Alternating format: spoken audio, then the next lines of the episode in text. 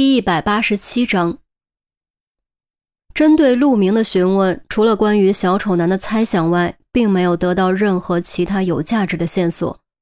然而，对陆明不利的证据却一一出现。首先，虽然墙上的死字经过了一定程度的伪装，但笔迹鉴定结果显示，的确和陆明的笔迹相符。其次，钢笔被证实的确是陆明的，上面找到了陆明的指纹。由于钢笔像是不慎遗落的，所以没有擦去指纹很正常。与房间中没有采集到陆明指纹的结果相对比，更加重了陆明的嫌疑。最后，通过中子活化分析测定，凶案现场找到的头发中的微量元素含量与陆明的头发微量元素含量完全相同。由于该头发没有毛囊，只有毛干，所以需采用线粒体 DNA 序列分析法对地环区进行检测。根据碱基的排列不同进行个人身份识别匹配，检验需要时间，暂时出不来结果。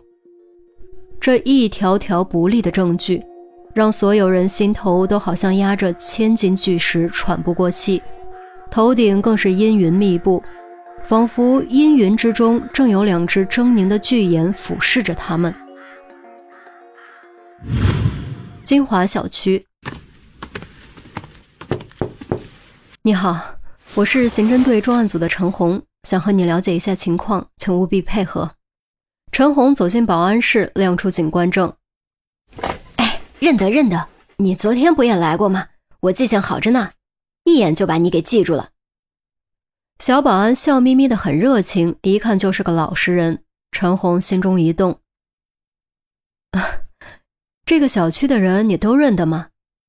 那可不，我可不是吹。只要在这个小区住过一个星期的，我肯定都认得。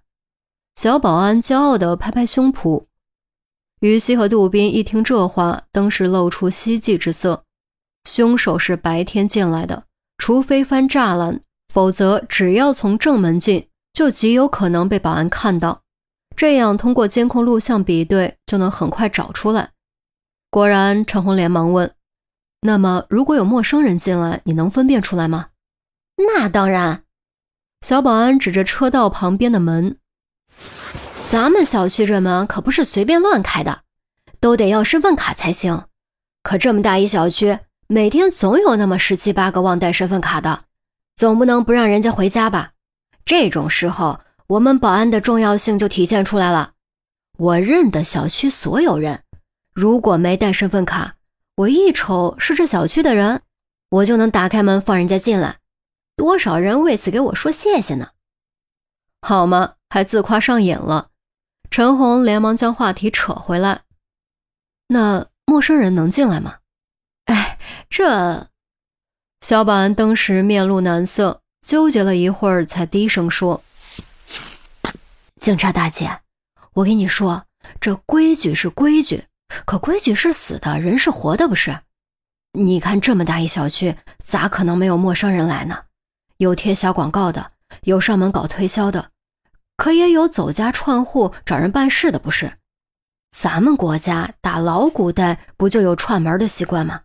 过节的时候更 是。停停停，说重点，陌生人也能进来是吧？陈红抬手打断，没想到这小保安还有点话痨。是。小保安无奈点点头，接着又连忙解释。我这双眼睛可不是吃素的，小广告搞推销什么的，我一眼就能看出来，坚决不让进。不信你可以每栋楼转一转，门上肯定都干干净净的。只有那些真的串门办事的人，我才会放人家进来。这不算违规吧？这是人之常情呀。小区也没有因此出什么问题啊。没怪你，瞎担心什么。每天进来的陌生人，你都能认出来吗？昨天死的那女的，听说是楼上的人干的，不是外人干的，这和我可没关系，真的。小保安有点慌。谁给你说是楼上的人干的？那得我们警察说了算，听懂没有？陈红当时就火了，事关陆明清白，他如何能够不生气？于西和杜宾也都面露不愉之色。刚发生的案子消息就传开了，这要是短时间查不出结果，陆明的名声可不就全都毁了吗？哎，是是是，明白明白，我保证不乱说。那都是那些大妈大婶说的。小保安唯唯诺诺点头答应。行了，到底能不能认出昨天进来的陌生人？陈红收起火气，瞪了小保安一眼。能，还有监控录像呢，高清的。小保安指了指监控屏幕。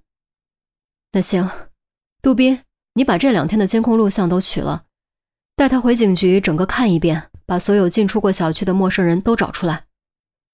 陈红刚说完，小保安就叫了起来：“哎，我还要工作呢，在这儿看不行吗？我不想去局子，那地方不吉利。”小保安一脸的不乐意，怎么又迷信起来了？警局、法院这些都是代表国家正义的地方，怎么就不吉利了呢？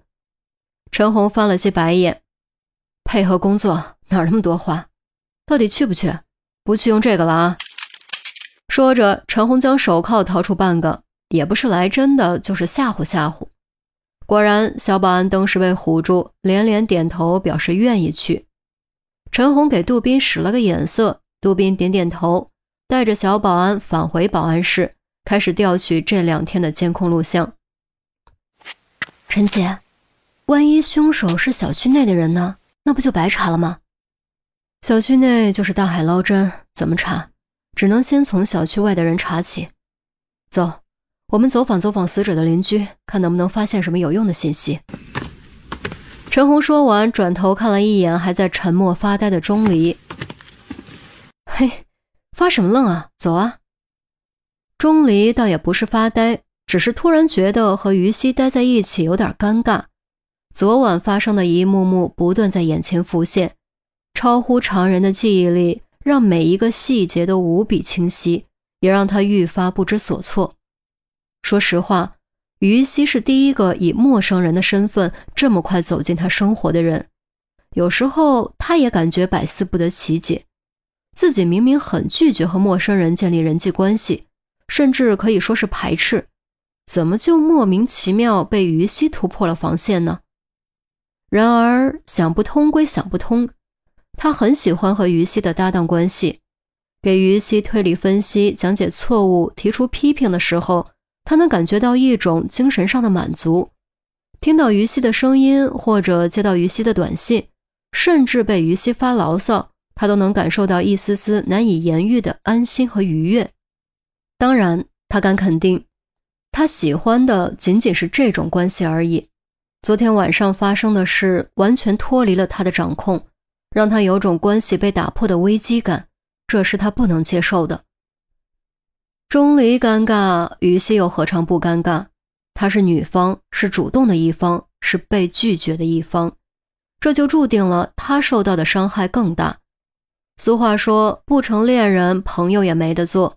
如果和钟离彻底分开，倒也罢了，偏偏还得在一起工作，这让她的处境更加尴尬。该死的，当时一定是昏了头。像钟离这种性格恶劣、孤僻的家伙，怎么可能会有人喜欢？此时此刻，于西悔得肠子都青了。如果时间能够倒流，如果再给他一次机会，他一定不会做出同样的选择，绝对不会。